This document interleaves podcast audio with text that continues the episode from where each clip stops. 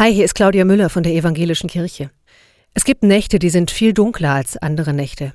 Ich habe das mal in der kanadischen Wildnis erlebt. Da sieht man die Hand vor Augen nicht und fühlt sich ohne Licht fast so ein bisschen wie ein Geist. Im übertragenen Sinn gibt's solche dunkle Nächte auch. Wenn ein Mensch leidet, wenn jemandem im Sterben das Vertrauen auf Gottes Barmherzigkeit schwindet, oder wenn sich Trauer ausbreitet wie die Nacht, unaufhaltsam und finster.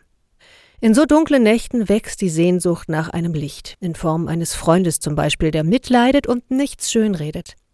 Ich wünsche euch, dass euch solche Nächte erspart bleiben. Wenn ihr doch Finsternis erlebt, dann taugt euch vielleicht diese Liedzeile als Gebet. Schaffe Licht in dunkler Nacht. Erbarm dich, Herr. Seid gesegnet.